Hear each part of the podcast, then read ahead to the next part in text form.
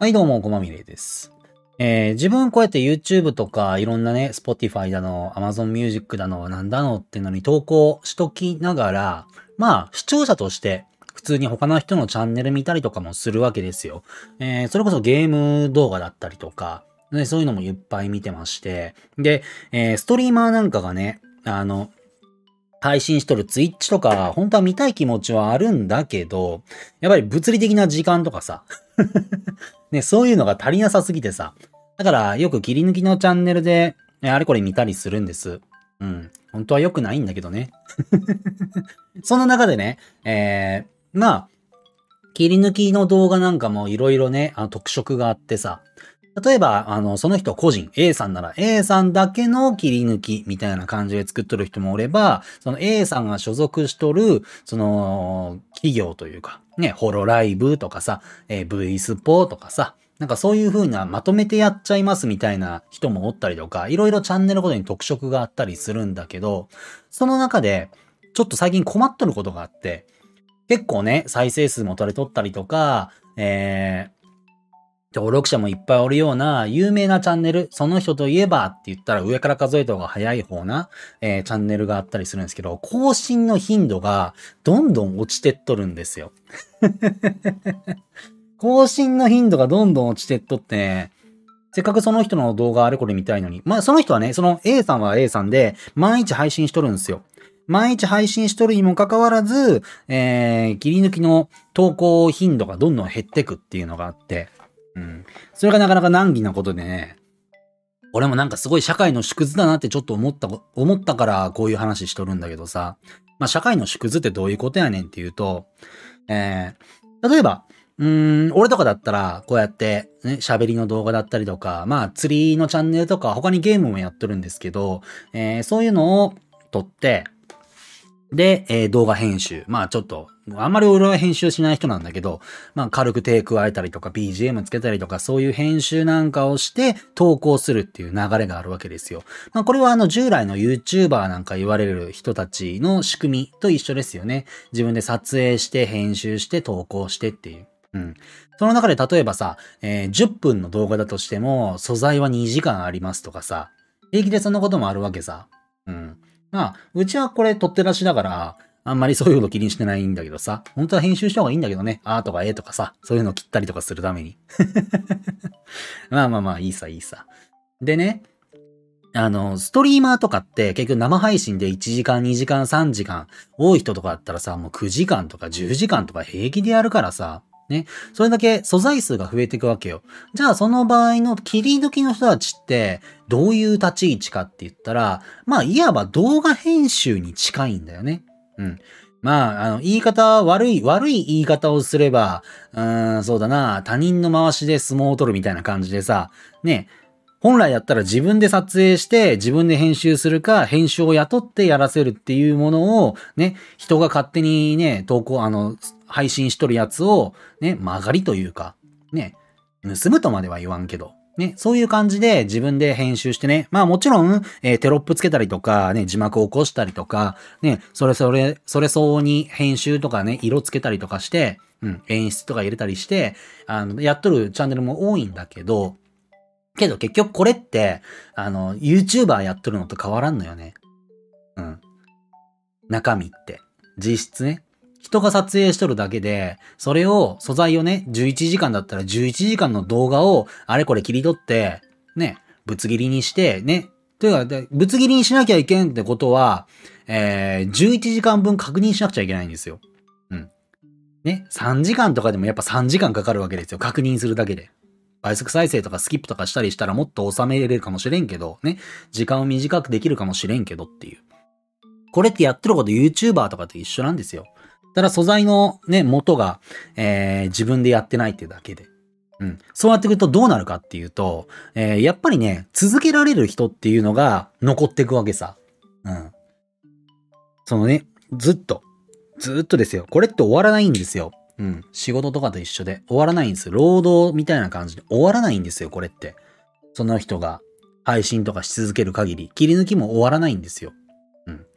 これって、これって労働と一緒じゃないですか。ね。ああくまで、俺はアルバイトだと思っとって、自営業っていうね、一応区分的に言えば個人事業主だから、自営業なんていう区分になるかもしれないけど、これってさ、自営業だったら自分で仕入れとかさ、あの、販売のマーケティングとかしなきゃいけないけどさ、アルバイトってさ、自分でシフト決めてさ、ね、自分でペース作ってさ、で、自分でやって、それに見合った報酬を得るみたいなことになるじゃないですか。だから俺はあくまでもアルバイトやと思っとって。うん。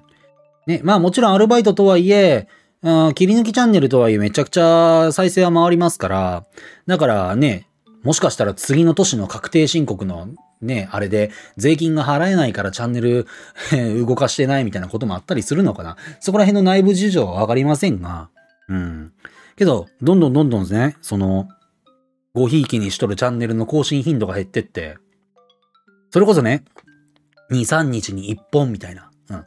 時間こそなんか4分とか5分とかの短い動画でありながらも、えー、2日に1本とか3日に1本とかやったりするんだけど、けど、えー、それでも、やっぱり、今になってくると、1ヶ月おきとか、2週間とか、3週間とか平気で開くわけですよ。毎日配信しとるにもかかわらず、ストリーマーはほぼ毎日ね。うん。いやそれなんかせ、なんか辛いなと思って。やっぱそれって才能やからさ、結局。ね。あの、ストリーマーはストリーマーであり続けるために、やっぱり配信、配信をする才能っていうのが必要で、YouTuber にはもちろん YouTuber の才能っていうのが必要なわけで、切り抜きだって、あの、切り抜きをやるだけだったら誰でもできるわけですよ。でもやり続けるってなると、やっぱり、それ相応の努力と才能っていうのが必要になってきて、それが続かない人たちが、えー、リタイアしていくんじゃないかなっていうのは個人的に思ってます。うん。なかなか難しいもんでね。正直、切り抜きとかだったら中学生でもできるじゃないですか、今って。うん。特別な技術って必要ないんですよ。切り抜いて字幕入れるだけだから。うん。だからそんな中学生でもできるようなことやから、それこそ中学生、アルバイト禁止の中学生でも切り抜き動画でいっぱい万円稼ぐみたいなことも普通に可能なわけですよ。うん。なんやったら自分で撮影して変、あれこれするよりも効率がいいっていう。うん。場合もあったりするわけで。ね。しかもそれこそ芸能人とかさ、有名な VTuber とかストリーマーとかの動画だったら、自然と人が集まってくるから再生も回りやすいし、みたいなことになるし。うん。だからすごいなんか、やっぱ、やっぱ、これって、なんか、こういう話って結構他の動画というかさ、あの、うちの別の動画でもやっとるじゃないですか。結局労働なんだよっていう。うん。やることは簡単なんだけど、やり続けることって難しいのよ。うん。だからそういうのがこういう世界だからさ、なんか面白いなぁと思って。なんかそういう縮図、やっぱり残る人は残るし、うん、消えてく人は消えてくしっていう。なんか面白い世界だなぁと思って。なんかさ、YouTuber とかストリーマーって夢がある仕事みたいなのに思われがちじゃないですか。けど現実はこんなもんなんですよ。うん。ね。結局そんなもんなんです。だから、なんかなぁと思って。うん。そういうチャンネルが消えるのはさ、結構苦しいけど。しかもさ、あの、好きじゃない相手のものをやるってすげえストレスなわけよ。ね。好きな仕事だったら何時間やっとっても楽しいわけで。ね。別に好きでもねえ仕事を朝から晩まで、ね、それこそ、えーやったらやっただけ儲かるような仕事だからさ、こういうのって。うん。ね。週い、週1回配信するよりも、週7日配信した方がお金って稼げるんですよ。やったらやった分だけ。だからアルバイトと一緒ですよね。うん。